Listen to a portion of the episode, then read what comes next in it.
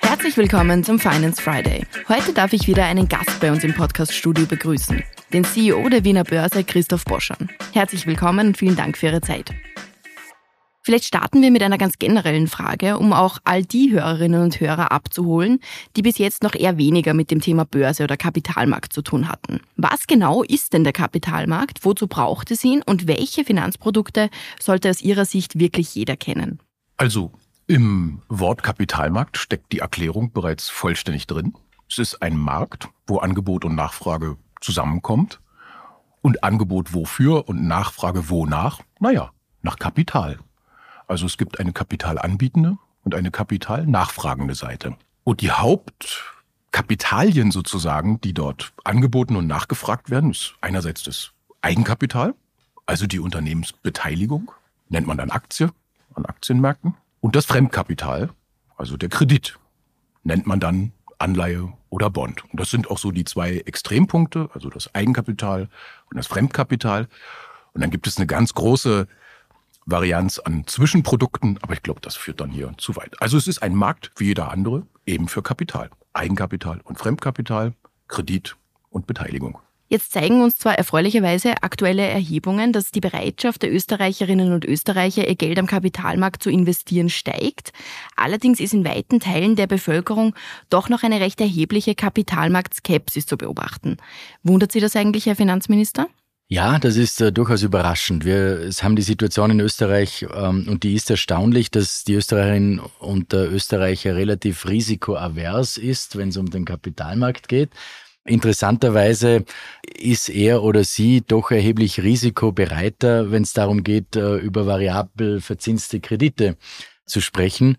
Oftmals mit sehr langen Laufzeiten, auch Fremdfinanzierungen die in Österreich ja doch zumindest ein paar Jahre eine gewisse Rolle gespielt haben. Ich erinnere an den äh, Schweizer Franken oder an den äh, japanischen Yen.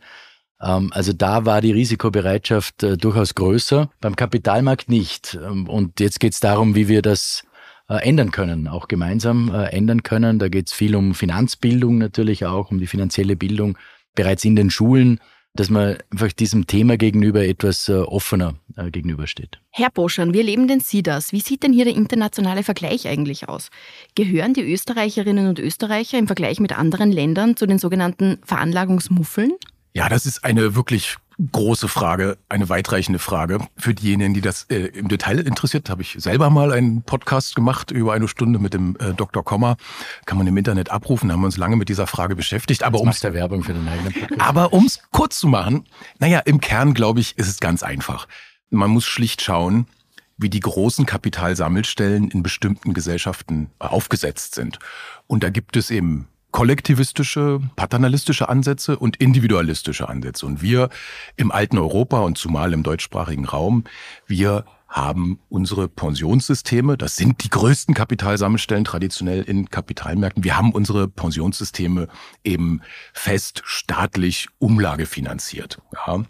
Und da liegt die große Erklärung, wann immer Sie ein kollektivistisches, staatlich dominiertes Umlagesystem in der Pension haben, haben Sie vergleichsweise geringe Aktienquoten. Und dort, wo die Selbstverantwortung des Individuums für die Pensionsvorsorge im Vordergrund äh, steht, sicherlich natürlich vor allem im US-amerikanischen Markt, da haben Sie dann auch hohe Aktienquote und hohes persönliches Engagement an den Kapitalmärkten. Aber jetzt gibt es auch im alten Europa ja erhebliche Unterschiede. Ja, es gibt äh, ganze Reihe von ähnlich gut ausgebauten Sozialstaaten, Dänemark, Schweden, Norwegen, Schweiz, die ja dennoch wesentlich entwickelte Kapitalmärkte und ein höheres Engagement auch der Individuen am Kapitalmarkt haben. Und dort ist es dann eben auch Ergebnis einer politischen Entscheidung, weil man vor einigen Jahrzehnten erkannt hat, dass es einen dritten Weg oder eine Ergänzung auch geben muss zwischen Abgabenerhöhung und Kreditzunahme in der Staatsorganisation. Und ich darf das vielleicht sagen hier, weil mir das auch immer so wichtig ist, natürlich als äh, wirtschaftlicher Akteur, ja, darf das nicht vergessen. In den 70er Jahren hatte Österreichs Verschuldungsquote um die 20, 25 Prozent. Ja. Das ist dann jedes Jahrzehnt äh, angewachsen. 1993 ist das Maastricht-Kriterium von 60 Prozent Staatsverschuldung gemessen am erstmalig äh, überschritten worden und seitdem auch nie wieder drunter zurückgekehrt. Ja, und wir sind jetzt bei 80, 85 Prozent. Und wenn man das natürlich fortschreibt, äh, ist das schwierig. Und äh, deswegen muss es da Ergänzungen geben. Und die Ergänzung ist eben auch immer in der Aktivierung von privatem Kapital. Also um Ergänzungen, wenn es um Ergänzungen geht, ja, ein bisschen relativieren muss jetzt die Staatsverschuldung. Und zwar geht's Gott sei Dank nach unten. Also wir waren über 80, natürlich aufgrund der Corona-Krisen, der Hilfsmaßnahmen, die wir auf den Weg bringen mussten in Milliardenhöhe. Äh, wir gehen jetzt in Richtung 75, äh, 76 wieder hinunter. Also das muss ein Ziel sein. Ähm, und die Maastricht-Kriterien sind nicht nur das absolute 60-Prozent-Ziel, sondern der Weg äh, zu diesen 60 Prozent. Das ist im Maastricht-Vertrag auch festgehalten. Und wir diskutieren ja jetzt gerade die neuen Fiskalregeln wo wir genau diesen Pfad äh, auch festlegen können. Also nur da so viel zur Relativierung, Absolut. weil wir insbesondere beim Defizit beispielsweise ist eines der wenigen Länder in Europa, äh, die drei Prozent beispielsweise auch einhalten mit 2,7 Prozent. Also ja, es muss nach unten gehen, aber wir sind da als Österreicher auf ganz gutem Weg. Absolut und bereits im europäischen Kontext ja auch definitiv äh, auf der äh, sparsamen Seite sozusagen. Ja, und ich sehe auch die Rückbauanstrengung der aktuellen Legislatur. Gleichwohl ist es im langfristigen Trend im alten Europa höchst bedenklich, dass dieser alte Grundsatz, was verteilt wird, muss erarbeitet werden. Er ist eben ersetzt worden in den letzten vier Jahrzehnten mit, was verteilt wird, muss neu verschuldet werden. Das ist einfach die Evidenz der Staatsverschuldungsentwicklung der letzten Jahre. Und darauf muss man reagieren. Und ja, eine der möglichen Antworten ist die Aktivierung des Individuums und die Aktivierung privaten Kapitals. Vielleicht kommen wir jetzt aber trotzdem noch einmal zum Veranlagungsverhalten der Österreicherinnen und Österreicher zurück, weil das wirkt sich ja doch sehr erheblich auf den gesamten Finanzstandort aus. Welche positiven Effekte hätten denn aus Ihrer Sicht mehr Investitionen am Kapitalmarkt für den gesamten Finanzstandort Österreich? Ja, enorm äh, positive äh, Effekte. Also mehr Investitionen am Kapitalmarkt insgesamt, aber das gilt nicht nur für Österreich, sondern äh, für alle Staaten, sind äh, relevant für den gesamten Finanz-, aber auch Wirtschaftsstandort.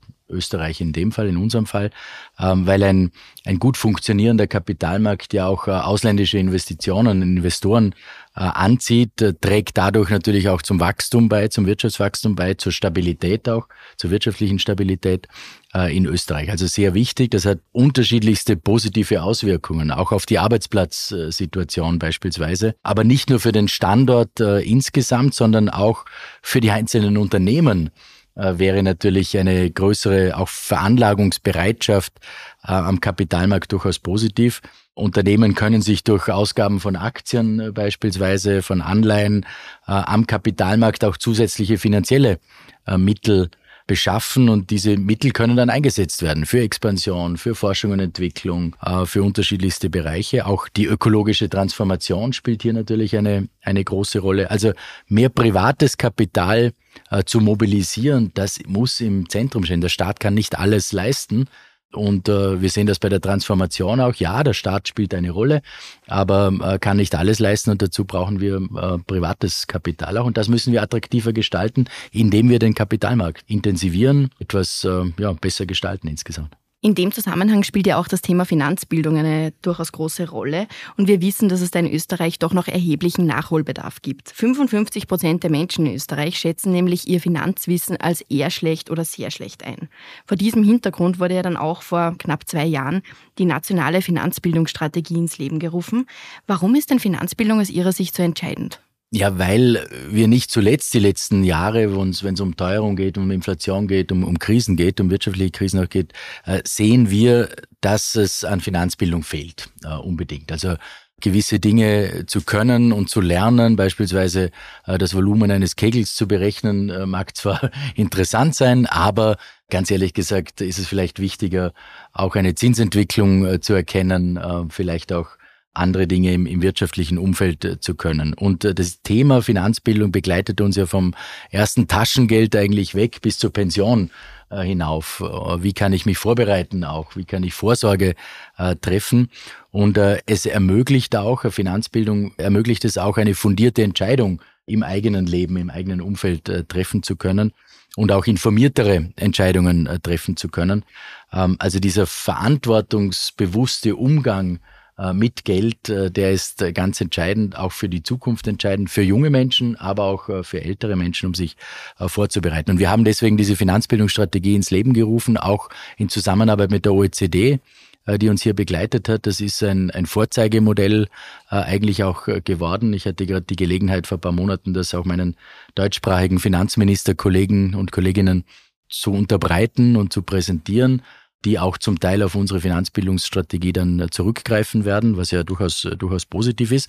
Wir haben insgesamt 136 Initiativen, ganz praktische äh, Initiativen bereits äh, gesetzt und äh, ich glaube, in den letzten beiden Jahren ist da ganz viel gelungen. Das reicht vom eigenen Podcast, wo man gewisse Dinge versucht zu erklären, bis zu einem eigenen Lehrstuhl auch für die Ausbildung von Lehrerinnen und Lehrern an der Wirtschaftsuniversität Wien aber auch ganz viele kleine in Schulen stattfindenden Maßnahmen.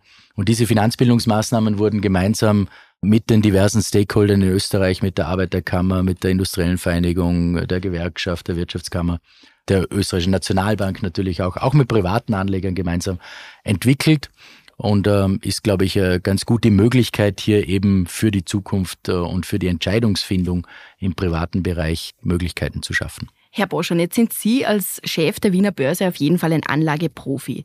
Welche Anlagetipps würden Sie denn unseren Hörerinnen und Hörern geben, wenn es um langfristige Geldanlagen geht? Also Aktien, Anleihen, Fonds, ETFs. Und was spricht denn aus Ihrer Sicht eigentlich gegen das klassische Sparbuch oder den Bausparvertrag? Sie geben in Ihrer Frage die Antwort selbst, nämlich indem Sie nach der langfristigen Veranlagung fragen. Das ist sicherlich ein absoluter Grundsatz.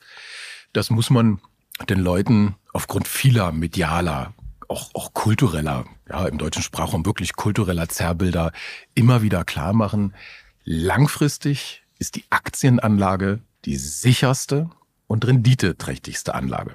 Kurzfristig schwankt sie natürlich, aber wenn man als Privatanlegerin, Privatanleger einige Grundsätze beachtet, und das ist also das langfristige Engagement, dann das Diversifizieren, ja, möglichst in einem breit gestreuten weltweiten Portfolio und dann vielleicht auch das Ansparen im Sinne eines lebenslang begleitenden Aktiensparens. Wenn man diese drei Grundsätze verinnerlicht, dann ist man mit der Aktienanlage auf der sicheren Seite.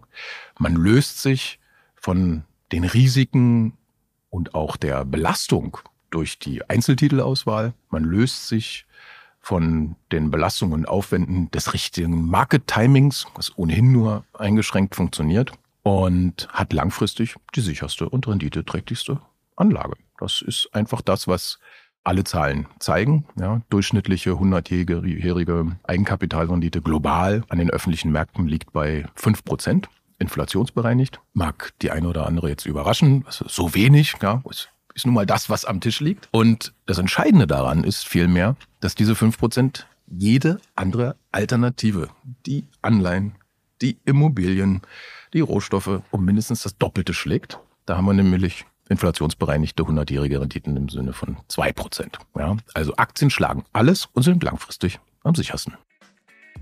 Vielen Dank fürs Zuhören. Das war Teil 1 des Gesprächs zwischen Finanzminister Magnus Brunner und dem CEO der Wiener Börse Christoph Boschan. Teil 2 folgt nächste Woche. Bis dahin, alles Gute.